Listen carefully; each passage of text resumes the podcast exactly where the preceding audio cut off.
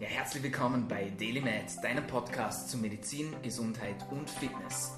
Du bist hier, weil du daran glaubst, dass Gesundheit das Wichtigste ist und sich durch deine täglichen Aktionen und Gedanken positiv beeinflussen lässt.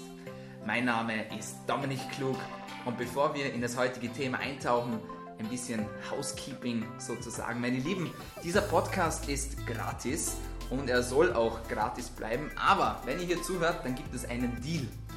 Und der Deal ist folgender.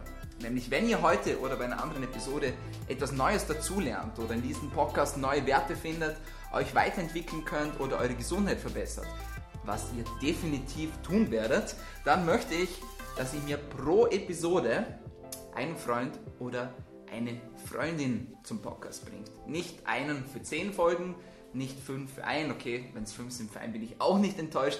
Aber wenn ihr mir pro Episode einen Menschen dazu bringt, dann freue ich mich sehr. Das heißt, wenn irgendwo das Thema Gesundheit aufkommt, egal ob im Job, bei der Familienfeier oder sonst wo, dann einfach sagen, hey, da gibt es Daily Med, da gibt es einen Podcast, das ist ganz cool, da habe ich was dazugelernt. Da gibt es coole Menschen und da lerne ich was dazu. With that being said, coole Menschen, gleich rein ins heutige Thema. Und ich bin mega happy, dass er heute hier bei uns ist. Herzlich willkommen beim Podcast Klaus Isele. Ja, danke Dominik, dass du hergekommen bist. Äh, freue mich sehr, dass ich heute dein Gast sein darf und jetzt schauen wir mal, was für interessante Fragen du für mich vorbereitet hast. Absolut, die Freude ist ganz auf meiner Seite. Klaus, wir steigen direkt rein. Auf deiner Homepage gibt es ein Zitat, das mir sehr gut gefallen hat. Da steht drauf, Very little is needed to make a happy life. It is all within yourself, in your way of thinking. Erzähl mir mehr über dieses Zitat. So was findest du auf meiner Homepage. Absolut. Wahnsinn, das ist ja professionelle Homepage in dem Fall, oder? Sieht ganz genau aus. Also, ähm, ich sage mal, mein, mein, mein Onkel hat mir gesagt, viel hat, wer wenig braucht. Mhm. Und das ist ein bisschen die andere Version davon, sagen wir so. Und ich denke, zum Glücklichsein braucht es nicht viel. Wenn ein Fünf-Sterne-Hotel nicht genug ist, dann brauche ich eine Isomatte, damit ich alle Sterne sehe und übernachten kann. Und das ist doch eine ganz andere Art von Lifestyle, als wie den Luxus möglichst hoch zu steigern, weil das ein inflationäres System ist, weil ich kann irgendwann nicht mehr luxuriöser sein. Das heißt, es beginnt mit dir, in dir selber das Glücklichsein und auch äh, das Gesundsein. Das ist ja Einstellungssache. Absolut. Ist Gesundheit Luxus? Ähm, das ist eine sehr schwierige Frage. Zu einem gewissen Anteil ja. Und für, na, ist schwierig. Also, sagen wir mal so, in einer Wohlstandsgesellschaft, in der wir uns zu wenig bewegen, nicht genug ernähren, äh, nicht gut genug ernähren, in der wir eigentlich sehr verschiedenen Stressarten und, und, und Noxen, also Schadstoffen ausgesetzt sind, äh, würde ich sagen, wäre es besser für uns alle, wir wären ärmer und würden weniger luxuriös leben und müssten uns mehr bewegen, dann wären wir gesünder. Andererseits, wenn ich herkomme und habe eine sehr komplexe angeborene Erbkrankheit oder ein kanzerogenes Geschehen, einen komplexen Krebs, den man sehr gut behandeln kann in einem Industriestaat, in einem weit entwickelten Land, dann sieht die Sache natürlich ganz anders aus. Also ja und nein. Mhm, verstehe. Das ist etwas komplex, die Frage, würde ich mhm. sagen. Was ist Gesundheit für dich? Oder wie, wie würdest du Gesundheit definieren? Ähm, da gibt es ja die WHO-Definition, äh, äh aber lassen wir das mal. Äh, für mich ist Gesundheit, wenn ich das machen kann, was ich machen möchte, in meinem Aktivitätenumfang, den ich ähm, für mich auserwählt habe. Es gibt Menschen, für die reicht es, wenn sie von der Küche ins Badezimmer kommen und die Fernbedienung bedienen können. Und das, wenn das funktioniert, dann sind sie gesund, weil sie nicht mehr in ihrem Leben ähm, haben wollen oder nicht mehr Bewegungsspielraum brauchen, wenn ich dem so sagen will. Mhm. Für mich wäre es schmerzhaft, wenn ich nicht mehr klettern könnte. Es wäre extrem schmerzhaft, wenn ich nicht mehr therapieren könnte. Wenn ich Schmerzen in meinen Daumen habe, vom vielen Behandeln, dann ist es für mich ziemlich schnell ein Problem. Für eine andere Person, die denkt sich halt, pff, auf gut Deutsch, scheiß drauf, weil das wird schon wieder vorbeigehen. Ich mache sowieso nur XY einen anderen Job.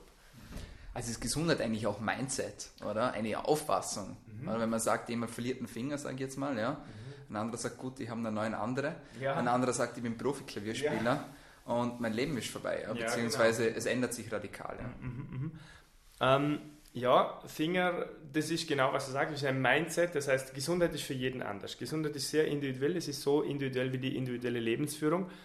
Ähm, für mich wäre jetzt ein Fingerproblem extrem. Für die Kletterer ist die Fingerproblematik auch extrem. Deshalb habe ich eine, äh, ich habe eine Methode entwickelt, die Isole Method, ähm, wie man Finger behandelt, äh, die Probleme machen aufgrund vom Klettern. Weil wir sehen konnten in einer groß angelegten Studie von einem Soziologen, der hat gezeigt, dass die Lebensqualität der Österreicher, wenn sie sich bewegen, zum Beispiel wandern, höher ist als die der Durchschnittsösterreicher. Aber die Lebensqualität der Kletterer ist noch viel, viel, viel höher. Allerdings haben diese Kletterer das große Problem, dass wenn sie Fingerschmerzen bekommen, dann gehen sie nicht her und substituieren ihren Sport. Sie gehen nicht wandern wegen Fingerweh und sind dann trotzdem gleich glücklich. Das können sie nicht. Sondern sie sind dann zu Tode unglücklich und können nicht klettern und nehmen keinen anderen Sport als Ersatz her. Während die Wanderer stattdessen auf einen anderen Sport aufspringen, solange sie nicht wandern können, weil sie, keine Ahnung, Knieweh haben zum Beispiel. Das heißt, diese Lebensqualität, aber auch die Dramatik von Beschwerden hängt ganz stark von der Gruppe an Personen ab und wie wir diese zu beurteilen haben. Mhm. Ein Fingerschmerz von einem Adam Ondra, von einem vermutlich einer der weltbesten Kletterer der Welt, ist ganz anders zu, einzuschätzen als wie von einem Kletterer, der gerade so beginnt zu klettern und sagt, naja, ich bin nebenher noch Fußballspieler. Aber nochmal zurück zu der anderen Studie. Wie gesagt, gesamt betrachtet sind die Kletterer mit Fingerbeschwerden viel, viel, viel, viel, viel stärker am Leiden als wir eine andere Sportgruppe, wenn die ein sportartspezifisches Problem haben. Das heißt, der Leidensdruck ist höher und muss dementsprechend auch äh, genauer betrachtet werden. Das ist wahnsinnig interessant. Und da möchte ich auch später nochmal darauf zurückkommen. Jetzt möchte ich aber zuerst von dir wissen, wie passiert es, dass man seine eigene Methode entwickelt? Gehen wir ein bisschen zurück in der Zeit. Ja? Äh, du hast eine intensive Beziehung zum Klettersport, zum Bouldern. Ja? Ähm, generell eine intensive Beziehung zum Sport. Mhm. Das stimmt, ja. Nimm uns da ein bisschen mit auf deine Reise bis jetzt zu deiner Selbstständigkeit, in der du ja sehr erfolgreich bist. Ja, nimm uns mit. Was, wo soll ich beginnen? Was, was, äh, was spezifisch? Wo beginnt deine, deine, deine Beziehung zum Sport? In der Kindheit? Oder mm, schon ja. früher? War also mein, immer schon da? Oder sagst du, okay, früher habe ich gar so keinen Sport früh, gemacht? Ganz früh, ja. so weit zurück willst du? Ja. ja, mein Vater ist, äh, ist auch äh, staatlich geprüfter Trainer für Leichtathletik. Ich bin staatlich geprüfter Trainer für Sportklettern. Äh, und er als Trainer, natürlich hat er mich schon beeinflusst. Das heißt, Turnen war ein Thema, Leichtathletik war ein Thema. Und irgendwann einmal bin ich dann durch meinen Onkel, also meinen Firmengott jetzt, ähm, äh, aufs Klettern gekommen, weil diese Seile und Karabiner haben mich so fasziniert. Und dann sind wir irgendwo in den Apfelbäumen herumgehangen, bis einer gesagt hat, das ist zu gefährlich, jetzt müsst ihr mal regulär an der Kletterwand gehen und das Ganze lernen. Okay. Und so hat das Ganze begonnen. Damals war ich aber so 14, 15, also ist schon ewig lange her. Ähm, und dann ja, hat das eine das andere gegeben. Ich war immer mehr im Klettern drinnen und habe dann mitgemacht bei Wettkämpfen mitgeholfen und ich weiß nicht, wie das so vielen so passiert. Und ja, dann gab es eine Ausschreibung, äh, dass der Kletterverband Österreich erstmalig einen Physiotherapeuten sucht. Und ich habe mich beworben. Äh, Im Nachhinein äh, mit dem Heiko reden, dem, dem Präsidenten oder dem, dem Verbandschef sozusagen, waren einige, sehr viele Bewerbungen, aber mich haben wohl einige Athleten schon gekannt aus den Wettkämpfen, wo ich äh, präsent war. Okay. Und dann äh, wurde ich schlussendlich eingestellt. Das war natürlich super für mich. Äh, hat mir sehr gefallen. Das waren jetzt doch äh, rückblickend sind es zehn äh, sehr intensive Jahre, sehr, sehr lässige, wirklich tolle Jahre mit dem österreichischen Nationalteam, auf die ich jetzt zurückblicke. Und jetzt in, in, der, in der Zwischenzeit oder parallel habe ich versucht, meine Selbstständigkeit aufzubauen und äh, meine Firma sozusagen, die Therapierbar, wenn man so will. Das ist allerdings sehr hart, weil Therapierbar. die Therapierbar. Ich schon sehr cool. Ja, das. Ich, ich, ich, wollte nichts mit Physio, Isele, Isele, Physio, irgendein Schmarrn, das wollte ich einfach nicht. Das musste ein, ein eigener Name sein. Und ja, das mal, da hatte ich Glück. Aber es ist sehr hart. Ja, es war wirklich so, dass ich äh, mich erinnere an eine Periode von eineinhalb Jahren etwa, wo ich bis, glaube ich, auf ein Wochenende oder zwei oder zu Weihnachten. Ich war quasi immer irgendwo auf einer Fortbildung. Ähm, Osteopathie dauert sieben Jahre mit dem Abschluss, den ich gemacht habe, immer nach sieben Jahren von Vorarlberg nach Wien. Äh, währenddessen habe ich aber noch äh, Faszien, äh, gemacht. Und äh, für den olympischen Pool, in dem man dann therapeutisch hat, man, musste ich auch noch hin und, und ja, halt sehr viel. Also es gibt so Phasen, wo man einfach nur saugt und saugt und schaut, dass man alles hineinbekommt, was geht. Und dann langsam über die Jahre äh, entwickelt sich so sein eigener Stil und wie man so behandelt. Und das, glaube ich, ist jetzt äh, an einem recht guten Punkt angelangt, wo ich sagen kann, das ist mein Weg, so behandle ich. Und da stehe ich auch ein dafür und sage, das ist meine Meinung. Und äh, ja, es so weit, so gut, es funktioniert meiner Meinung nach. Sehr cool. Ähm, ich möchte kurz auf die einzelnen Disziplinen quasi von dir eingehen. Das Ziel von diesem Podcast ist ja, dass ich mal die Infos gebe, einfach für jeden, ja, dass man gesünder leben kann. Ja. Das ist so die große Vision dahinter. Fangen wir mal an bei der Physiotherapie. Jetzt gibt es ja Tonnen an Physiotherapeuten. Ja. ja. Was unterscheidet einen durchschnittlichen Physiotherapeut von einem hervorragenden Physiotherapeut. Oder? Sagen wir jetzt mal, ich möchte mir schon mal prophylaktisch einen Physiotherapeuten aussuchen, ja, mhm. falls ich irgendwann mal Probleme habe. Mhm. Ja. Es gibt eine Folgefrage, die kommt danach. Aber nach welchen Kriterien sucht man sich einen, einen Physiotherapeuten aus? Okay. Geht man einfach mal hin und sagt, okay, schau jetzt mal, wie der das macht? Oder? Grundlegend ist es einmal nicht schlecht, wenn dieser Physiotherapeut schon äh, ein bisschen Erfahrung hat. Es muss nicht extrem viel Erfahrung sein, aber Erfahrung ist wichtig, Commitment. Und das spürt man. Wenn du da bist, dann spürst du sofort, äh, ob diese Person wirklich in dich hineinschauen will, dich als Person verstehen will oder ob diese Person nur deinen Finger anschaut und sagt, das ist Fingerschmerz. Also, was wir vorher erwähnt haben, mit ähm, Leidensdruck für den Kletterer ist höher im Verhältnis, substituiert den Sport nicht gerne. Mhm. Das ist eine große ähm, wichtige Information, damit ich weiß, aha, die Dramatik für diese Person bei der kleinen Problematik, also bei dem objektiv betrachtet kleinen Problem oder vielleicht für dich als Mediziner wäre es ein kleines. Problem, weil du auf dem MRT noch nicht siehst oder was weiß ich, ist für diese Person aber ernst zu nehmen und sehr, vielleicht sogar existenzbedrohend, wenn wir reden, wir reden ja jetzt vom, vom Spitzensport, das heißt vom Profiathleten, Profi bedeutet, er lebt davon. Also das heißt, kann, er, kann dich diese Person als Ganzes wahrnehmen? Hat die Person Erfahrung in dem Bereich? Hat sie die Fortbildung und Qualifikationen? Aber das Wichtigste ist, fühlst du dich wohl? Mhm. Ist der Weg des Therapeuten auch für dich nachvollziehbar? Ist es auch dein Weg? Also wir reden da von, von äh, extrem hardcore evidence-based arbeitenden Physiotherapeuten, die nur alles glauben, was auf dem Papier steht und dann gibt es das genaue Gegenteil, wo wir von Energieströmen und irgendwas reden, wo kein Mensch versteht und irgendwo Osteopathen sind bei beidem und dazwischen oder nicht irgendwo so wie ich. Das kommt sich ganz darauf an, wie man Dinge auslegt. Das heißt, du musst dich einfach auch wohlfühlen bei dieser Person.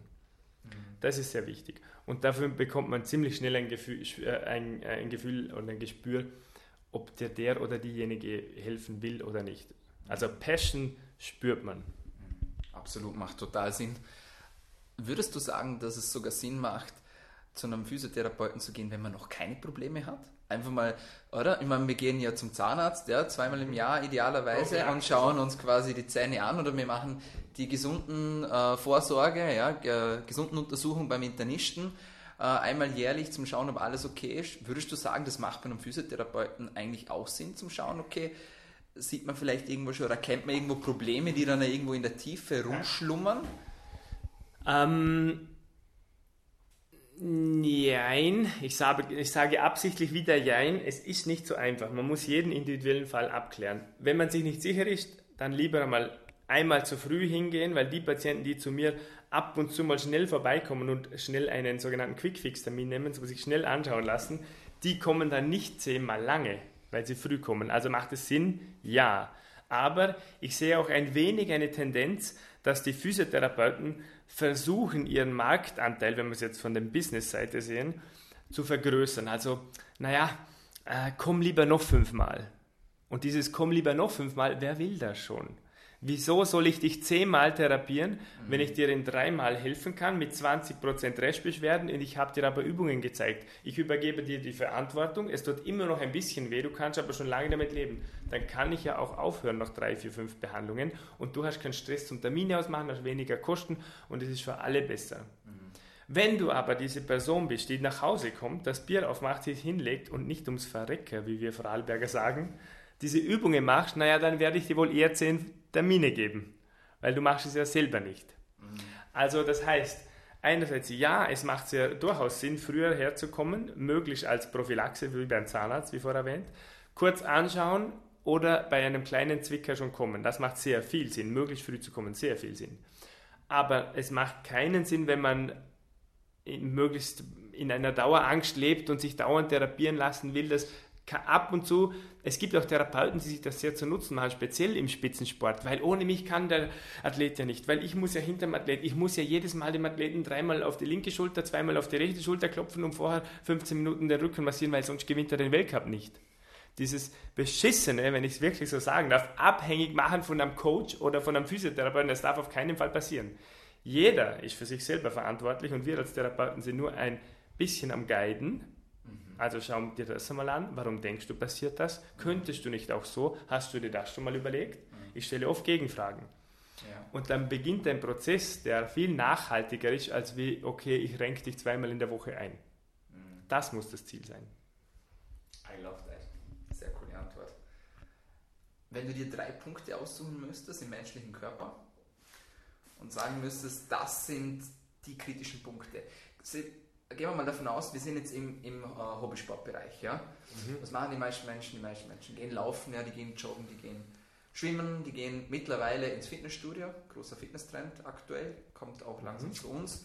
Mhm. Ähm, Crossfit sagen, genau. Mhm. Wo, sind, wo würdest du sagen, sind so drei Knackpunkte, wo du sagst, da muss man immer ein bisschen aufpassen, da muss man äh, ein Auge hinwerfen, ob es da nicht zu Problemen kommen könnte? Ich bin ein Feind von Rezepten. Ich mag auch keine Excel-Tabellen. Also du bist auch kein Koch geworden. ja, aber auf so Kongressen, wie ich da vor kurzem war, habe ich da vorgetragen und jeder Redner vor mir hat irgendwelche Excel-Tabellen an die Wand geworfen.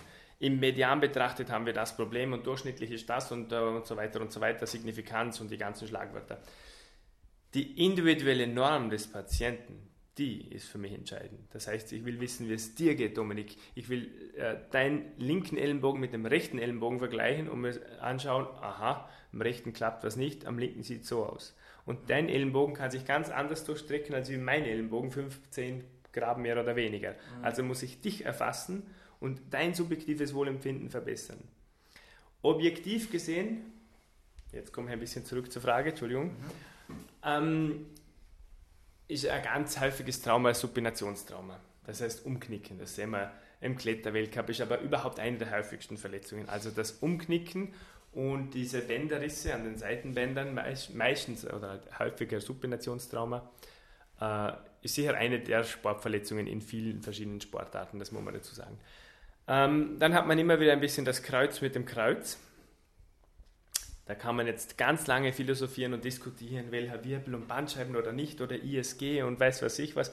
Generell in der Beckenregion tief lumbal scheint es so zu sein, dass wir Menschen einfach irgendwie häufiger Beschwerden haben. Da war ich auf einem ganz netten Kongress in Wien und da war ein, ähm, äh, ein Brexit-Abgeordneter, wie sagt man, äh, ein, ein, ein, Vortragender aus Afrika. Und der war, glaube ich, aus Zentralafrika, irgendwo, ich weiß nicht mehr wo. Und dann ist er da ins Podest hoch und dann hat er über was referiert und dann war vor mir eine motivierte Mithörerin, Zuhörerin, hat die Hand hochgerissen und hat gefragt, was ist eigentlich das häufigste Problem, das Sie hier in Afrika haben? Bei uns Europäern ist immer das Problem, dass wir Kreuzweh haben. Und jetzt so in der Erwartungshaltung, dass er jetzt irgendwas anderes sagt, hat er gesagt, ja, Lumbar Pain. Also ja, auch wir in Afrika haben Kreuzschmerzen. Es ist diese Vorstellung, die da irgendwie nicht zusammengepasst hat. Das heißt, das Kreuz mit dem Kreuz scheint auch weit verbreitet zu sein. Und ähm, alles weitere würde ich sagen, jetzt Schultern natürlich, Wurfsportarten, ja, ähm, Klettern und so weiter, das ist Schultern immer ein Thema, das betrifft dann eher die größeren, äh, größeren Gelenke, wo wir Probleme sind. Aber das, ich würde jetzt sagen, die zwei Sachen sind äh, auffällig oft.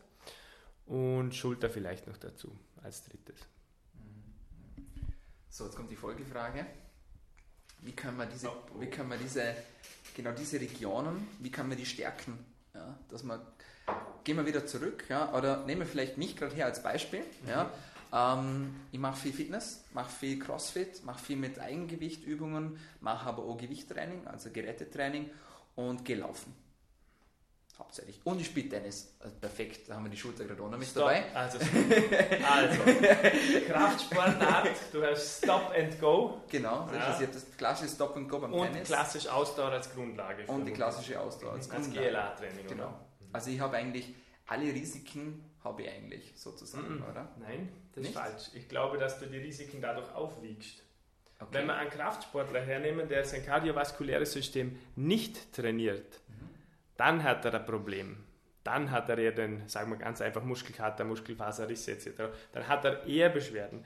Wenn wir es anders hernehmen, wir haben einen Läufer mhm. und der hat keine Power, dann wird er eher einmal, wie sagt man bei uns so, ein, ein guter Stolperer äh, fällt nicht, oder sagt man? Dem fehlt dann diese Fähigkeit. Ja? Also ich glaube, die Kombination aus diesen drei Dingen, die du genannt hast, ist gegenseitig eine Prophylaxe. Okay. Im Klettersport war es recht interessant, was die Japaner, die momentan dominierende Nation, gesagt haben. Dann hat man begonnen mit dem Combine-Format. Das Speed-Kletterer, Vorstiegskletterer und Boulderer müssen alles gemeinsam machen. Und dann haben die Boulderer geschrien und die Speedkletterer und alle haben, oh mein Gott, ich will doch nicht, ich will doch nicht. Jetzt haben sie es, der, wo gefördert werden will, der muss das machen, weil in Olympia ist viel Kohle, also muss er alles gemeinsam machen.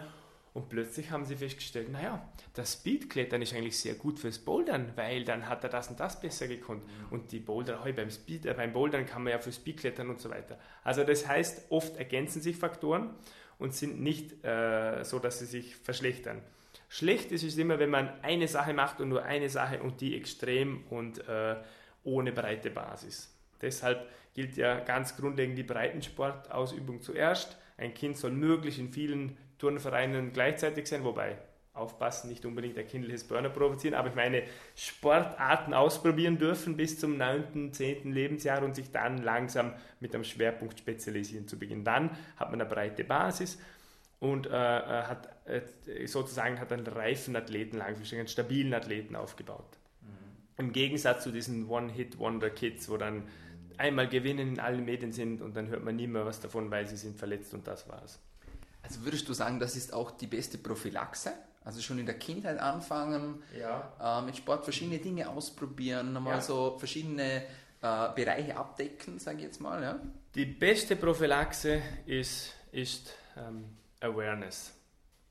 Das heißt, man soll sich selber kennenlernen und ein guter, ein guter Coach, ein guter Trainer vermeidet jegliche Abhängigkeit, macht a Guidance. Ein guter Coach stellt Gegenfragen. Ein guter Coach in meinen Augen lernt seinem Athleten das Lernen über seinen eigenen Körper und ähm, aber am gewissen Zeitpunkt, und das ist der Zeitpunkt, den, oder das ist das Schwierige, ist es auch okay, wenn man seinen Schützling gehen lässt oder wenn man überholt wird oder wenn das, das darf okay, das ist okay, das darf, das darf sein, finde ich. Mhm. Ähm, das heißt, der größte und wichtigste Faktor, um Verletzungen zu vermeiden, gesund zu bleiben, ist zuerst einmal sich selber zu spüren. Es gibt, äh, was ich so festgestellt habe nach ein paar äh, Interviewserien mit, mit Athleten im Spitzenbereich, im Thema Warm-up, Aufwärmen. Es gibt meiner Meinung nach diese Fast Responder und Slow Responder. Beispiel Akio Noguchi, eine absolute Top-Athletin seit vielen, vielen Jahren in, im Bouldern und im äh, Klettersport. Die wärmt drei Stunden auf. What? Drei Stunden. Und dann ist sie ready to go für einen Boulder-Weltcup. Und dann haben wir als Gegenteil beispielsweise den Bernd Zangerl, ein Profikletterer aus Österreich. Man kann diese Sachen nachlesen auf meiner Homepage, auf dem äh, Physio Climb.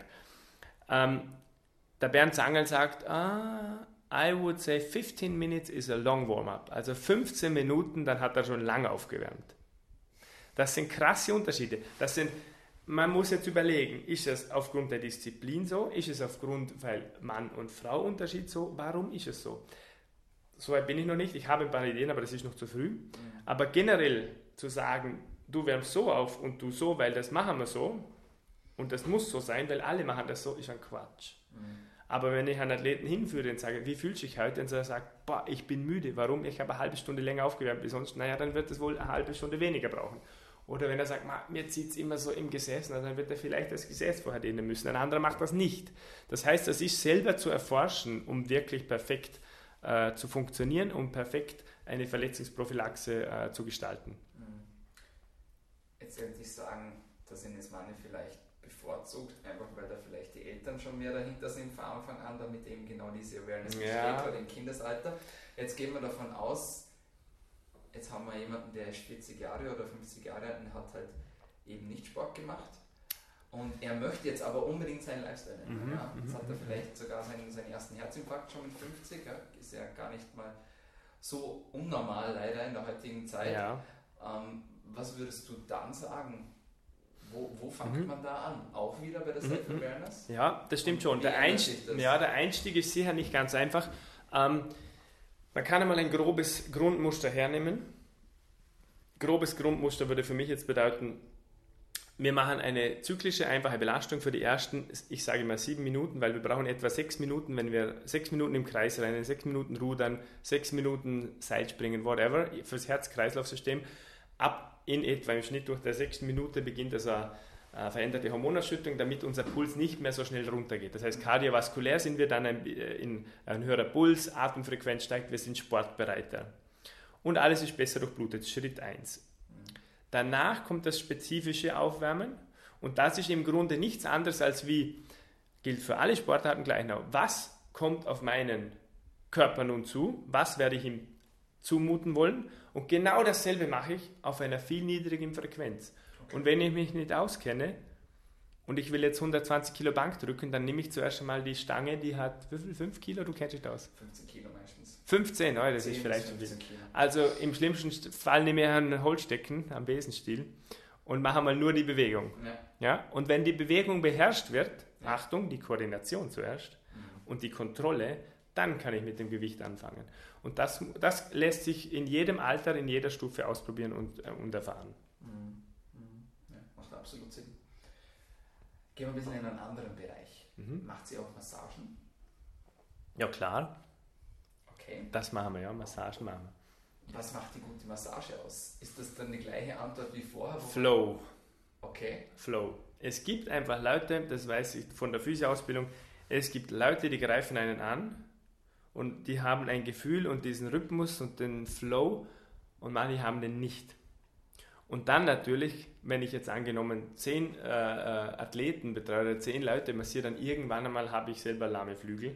Aha. Und mir fehlt vielleicht auch mal die Kraft zum richtigen also Ist das Energie eigentlich oder wie würdest du das sagen? Ähm, Gut zu massieren bedeutet, dass man eine gute Technik hat, in der man wenig Energie selber aufwendet, aber viel Energie beim Patienten ankommt. Das heißt mit Stütztechnik und einem guten Bewegungsrhythmus. Mhm. Aber es gibt auch Techniken in der Osteopathie, TGO, Technik Generalosteopathik, wo man den Rhythmus des Patienten aufnimmt. Das heißt, man, äh, man schwingt an, man schupft, man gibt dem Patienten einen Schupf in Bauchlage und dann kommt die Bewegung zurück. Und diese Bewegung sollte der Osteopath, wenn er das gut kann, aufnehmen und in diesem Rhythmus den Patienten durchbewegen. Das ist der Rhythmus des Patienten. Und da ist jedes, jeder Mensch anders, jede Spannung anders, also jeder, oder das ist auch täglich schwankend von Patient zu Patient. Und in diesem Rhythmus sollte man sich dann hineinfühlen. Das ist das Optimum für den Patienten und das Angenehmste. Und das macht eine gute Massage auch aus. Also dieses Rhythmus hineinfinden, im Rhythmus vom Patienten behandeln und äh, dann kann man auch da merkt man schon, wie, ich sage dazu, wie der Patient unter, seinem, also unter meinen Armen schmilzt.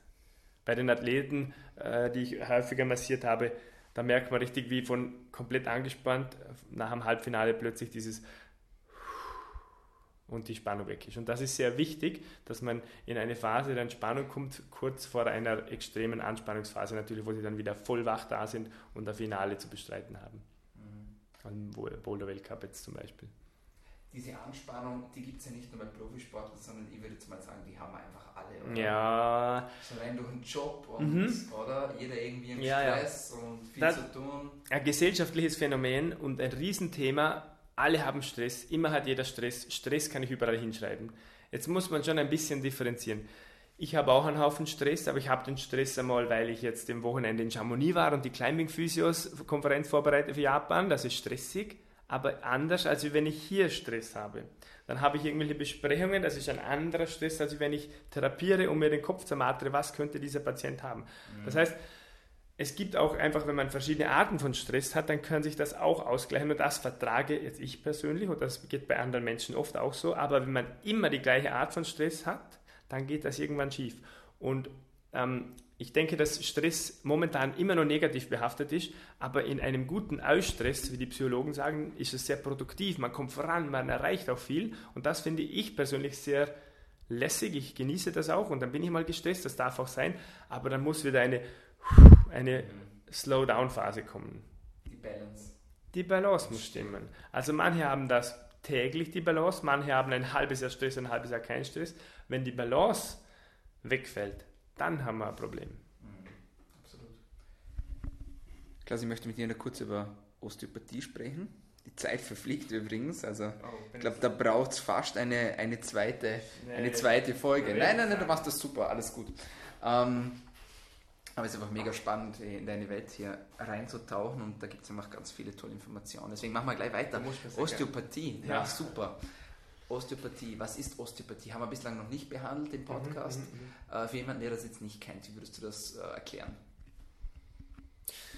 Okay, ähm, als Physiotherapeut behandeln wir das, den skelettmuskulären Apparat. Das mhm. wissen die meisten. Also Massage zählt zu den Techniken oder ist ein Teil davon, spezielle.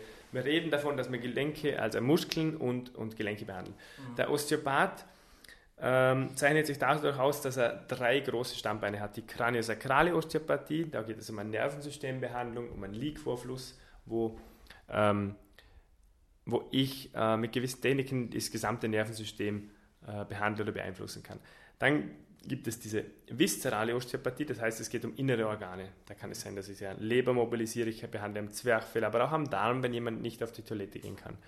Das heißt innere Organe. Und das dritte Stammbein ist wie bei den äh, Physiotherapeuten, wie beim Physiotherapeuten das Skelett muskulär behandeln, auch mit äh, chiropraktischen Methoden. Das heißt, äh, da schließt sich der Kreis. Und Osteopath ist man nur dann, wenn man alle drei ähm, äh, dieser Stützpfeiler auch wirklich äh, anschaut und behandelt. Das bedeutet nicht, dass ich immer bei dir Kranion, immer bei dir das und immer bei dir das machen muss, aber ich schaue alle Ebenen an und entscheide dann, was du als Patient von mir brauchst. Und dann kann es sein, dass ich häufiger das oder häufiger das verwende. Aber Osteo, es gibt keinen Kraniosakralosteopathen, es gibt keinen Viszeralosteopathen und es gibt auch keinen äh, äh, äh, strukturellen Osteopathen. Das ist man nur dann, wenn man alles gemeinsam anschaut. Mhm. Ansonsten ist man auf einem Auge blind. Das ist sehr wichtig. Was ist so die typische Indikation, wenn jemand zu dir kommt und sagt, er möchte jetzt, oder er braucht, ja. dass du sagst, er braucht eine osteopathische Therapie? Also ehrlich gesagt, ich bin Trainer für Sportklettern, Physiotherapeut und Osteopath und in meinem Vorberuf war ich sogar Mechaniker. Egal was es braucht, ich werde alles verwenden, damit es dir besser geht. Mhm. Und das mischt sich komplett. Mhm. Mhm. Also da, äh, ich meine, ich schaue schon auf was und das ist das viel, oder was Kollegen vielleicht manchmal passiert ist, dass man sagt, man hat äh, Beschwerden in der Schulter und der Osteopath ist super schlau und sagt, naja, es liegt am Kniegelenk unten und wir müssen da unten beginnen, weil faszielle Züge bis so um Ohrwaschel hochziehen. Mhm. Wichtig ist zuerst einmal da beginnen, wo es weh tut und dann da man den Faden weiterspinnen, vielleicht zuerst die Physiotherapie und wenn die versagt, kann man osteopathische Methoden äh, verwenden. Aber was eine direkte Indikationsstellung wäre, bei uns, wir haben einen Beckenbodenschwerpunkt in der Therapierbar. Mhm. Also Beckenbodenbeschwerden äh, gehe ich äh, und auch äh, mein Team osteopathischer an. Ähm, dann hätten wir noch Sachen wie, ähm, wie soll ich sagen, äh, jetzt muss ich gerade überlegen, was eine gute osteopathische Indikation wäre. Naja, Verdauungsbeschwerden oder äh, permanenter Rückenschmerz, der sich aber durch strukturelle Behandlungen nicht lösen lässt. Heute hatte ich eine Patientin, die hat Rückenbeschwerden, wenn ich hier im Viszerum, das heißt, wenn ich ihn in den Bauchraum mobilisiere und sie noch einmal bewegen, lasse ich der Schmerz weg. Das ist eindeutig dann eine viszerale äh, Sache, wenn ich das Viszerum therapiere, den Darm, dann geht es hier im Rücken besser. Mhm. Das heißt, äh, man kann das nicht so einfach sagen, was ist jetzt osteopathisch und was nicht. Mhm. Also Beckenboden, Verdauungsbeschwerden, solche Dinge sind jetzt äh, das Erste, was mir einfällt. Okay. Uh, jetzt graben wir noch in ein bisschen heiklige Richtung rein. Man hört immer wieder, gerade im medizinischen Bereich, dass sich halt viele Patienten auch uh, auf eine osteopathische Schiene begeben. wenn es irgendwo, wenn sie sich abwenden wollen von der Schulmedizin, sage ich jetzt mal, ja. Verschiedene Gründe, verschiedene Ursachen. Mhm. Was hast du da für einen Zugang zum Patienten? Schickst du ihn zuerst mal zum Arzt, wenn du sagst, oder wenn du erkennst, dass jetzt da die Osteopathie vielleicht nicht gerade die, die, die beste Entscheidung ist? Ich sage immer Ergänzung. Ich bin immer für Ergänzung. Ja? Ich habe immer ein offenes Ohr, gibt, ich habe selbst da äh, Akupunkturausbildung. Ähm, teilweise absolviert, ich habe da also zwei Levels absolviert, ähm, habe aber immer im Hinterkopf, dass das einfach eine ergänzende Maßnahme ist. Ja. Äh, man muss halt im Hinterkopf, weil ich, ich spreche es ganz bewusst an, oder? Es gibt ganz viele Falschinformationen, die ringsum kursieren, einfach in den Social Medias. Und es gibt halt Dinge, die kann man einfach traditionell, also mit einer äh, TCM ja, oder was auch immer, kann man einfach nicht behandeln. Ich sage, wenn man irgendwo in einem Bereich ist, wo es wirklich, weil du jetzt vorher diese Darmproblematik angesprochen hast, ja, natürlich sehr viel, ja, kann man da machen, ja. Aber es gibt eben einfach hohe Krankheiten, wo man halt eben, wenn wir jetzt bei chronischen entzündlichen Darmerkrankungen sind eben, oder wenn wir uns in Richtung von Krebserkrankungen befinden, etc. Was hast du da für, für ein Management, dass du das so dem Patienten auch rüberbringst, wenn es jetzt in ja. so eine Richtung geht? Also, das gibt so Patienten, die sehr stark in diese Richtungen tendieren. Die sind sehr alternativmedizinisch äh, äh orientiert Grundsätzlich ist es nichts Schlechtes, wenn man die handfesten Daten abgeklärt hat. Ja? Aber wenn ich jetzt zum Beispiel einen Quick-Fix-Termin mache, das sind so ganz kurze Termine, damit ich schnell zugänglich werde für Patienten. Das heißt, es gibt bei mir immer Termine, aber es gibt nicht immer die ganz langen Osteopathie-Termine. Wenn ich jetzt jemand kommt zum Schnelltermin, dann muss ich mir den, zuerst einmal muss ich anschauen, erstens einmal dem Patienten nicht schaden, right? richtig? Right. Ja, right. Und als nächsten Schritt schaue ich mir an, was hat er denn? Und dann überlege ich, bin ich der richtige Behandler oder nicht. Wenn man da ein Patient hereinkommt, wie es auch schon passiert ist, ja, ich habe so einen Schwindel, dann schauen wir an, aha, da haben sie angekreuzt, sie nehmen Blutdruckmedikamente. Ja, heute nicht. Dann sage ich, bitte schön zum Nachbarn, der ist Allgemeinmediziner, der soll sich das anschauen, nicht mein, ich sage so, not my, not my playground. Also das heißt, da muss ich sehr gut aufpassen und das tue ich auch und dazu habe ich auch einen Haufen Erfahrungen und Ausbildungen, Zeugs und Sachen. Das heißt, ja, Osteopathie ist super, aber nein, nicht für alles. Und weil eben diese Osteopathie-Schiene, äh, ich sage mal, populär ist, muss man umso mehr aufpassen. Mhm. Und weil Mediziner überrannt werden und, und weil Leute, nicht alle Leute vier Stunden im Wartezimmer warten wollen und zu uns mhm. kommen, muss man umso mehr aufpassen, weil es Dinge gibt, die gehören zuerst gescheit abklärt, sagt man bei uns. Mhm. Und erst dann, wenn das abgeklärt ist, ist es mein Arbeitsfeld. Das ist sehr wichtig. Also wirklich, da muss man, da, und man muss jedem auch sein Fachgebiet lassen, das ist, finde ich, auch sehr wichtig. Und unser Fachgebiet in der Physiotherapie und der Osteopathie ist so riesig, wir brauchen nicht noch, äh, das Feld muss nicht erweitert werden, es ist kompliziert genug. Mhm. Ja, absolut. Äh, Klaus, ich möchte noch kurz auf deine Methode eingehen. Du hast deine eigene Methode entwickelt, du hast ja. vorher schon kurz angesprochen. Du hast doch ein Buch dazu geschrieben, stimmt das? Ja, Masterthese, ja. Masterthese, mhm. genau, okay ist ja auch ein Buch ja, sozusagen. Das war. Ähm, gib uns ganz kurz noch einen Überblick. Was ist deine Methode und wo kommt sie zum Einsatz? Also meine Methode ist äh, in der Therapie quasi ein Nischenprodukt, weil Fingerbehandlungen und Fingertherapien interessiert normalerweise keinen groß. Aber jetzt, wo Klettern olympisch wird, wird es interessanter. Das heißt, es bildet sich ein Markt an, und Leute interessiert die Methode. Das also das bedeutet, dass auch Mediziner sich für Fingerbehandlungen interessieren. So, jetzt aber zehn Jahre zurückdenkend, wurde ich konfrontiert im Weltcup mit Fingerbeschwerden. Und da, was es da so gab, war ähm, in heißem Vogelsand die Hände kneten und dehnen. Okay. Habe ich gedacht, ja gut, aber jetzt ist Weltcup, der ist im Semifinale, zeigt mir seinen Finger und sagt, mir tut der Finger weh. What now? Und ich habe nichts gefunden. Und da muss ich ein bisschen experimentieren und mir Methoden ableiten und Methoden verändern und ausprobieren. Und ich sage mal so, meine Methode, wie alle Methoden, wie die meisten Methoden, ist ein Smoothie, also eine Mischung aus vielen Früchten. Die habe ich dann gemischt und verändert und noch einmal verändert und anders gewürzt und dann ist es eine eigene Methode. Oder meine Betreuerin hat gesagt, ja, was machst du da wirklich? Und dann habe ich ihr alle Details versucht zu erklären und dann hat sie gesagt, ja, mit was ist es vergleichbar? Wusste ich jetzt nicht mehr genau, was ich sagen soll. Na, ein bisschen von dem und dann habe ich von dem das dazu genommen, aber das ist ähnlich wie das, aber ich habe es geändert, weil Und dann hat sie gesagt, ja, macht das irgendjemand anderer auch noch so? Na, ich sage, ich weiß nicht, ja, dann, dann schau mal nach, dann, dann check mal. Und weil es kein anderer macht, sagt sie, ja, es ist Medizin, also Isile Method. Also es ist die Isile Methode. Und es ist eine lokal osteopathische Intervention, bei der ich äh, durch verschiedene Manöver den Finger behandle. Und es geht wirklich sehr speziell um, um Fingerbehandlung bei Klettern, wobei mich jetzt auch schon Musiker äh, okay. angeschrieben haben und, und äh, habe auch schon therapiert oder Sportschütze, Triggerfingerprobleme oder okay also es weitet sich, das Feld weitet sich aus, aber es ist speziell für Finger. Ja. Mhm. Sehr interessant. Mhm. Ich glaube, man kann das auch sehr gut nachlesen auf deiner Homepage, oder? Ja, da gibt es ein Abstract auf, hm, auf welcher? Auf physioandclimb.com gibt es ein Abstract und ein paar Impressionen dazu, ja. Mhm. Wo kann man dich sonst noch online finden? Äh, auf climbingphysios.com da bin ich jetzt gerade dran, äh, äh, eine Konferenz vorzubereiten in Japan, weil ich die, die quasi so die Leading Therapist of the Climbing World, also die in Japan. In Japan, ja, weil in Japan haben wir die, die, die World Championships, die, die WM dieses Jahr.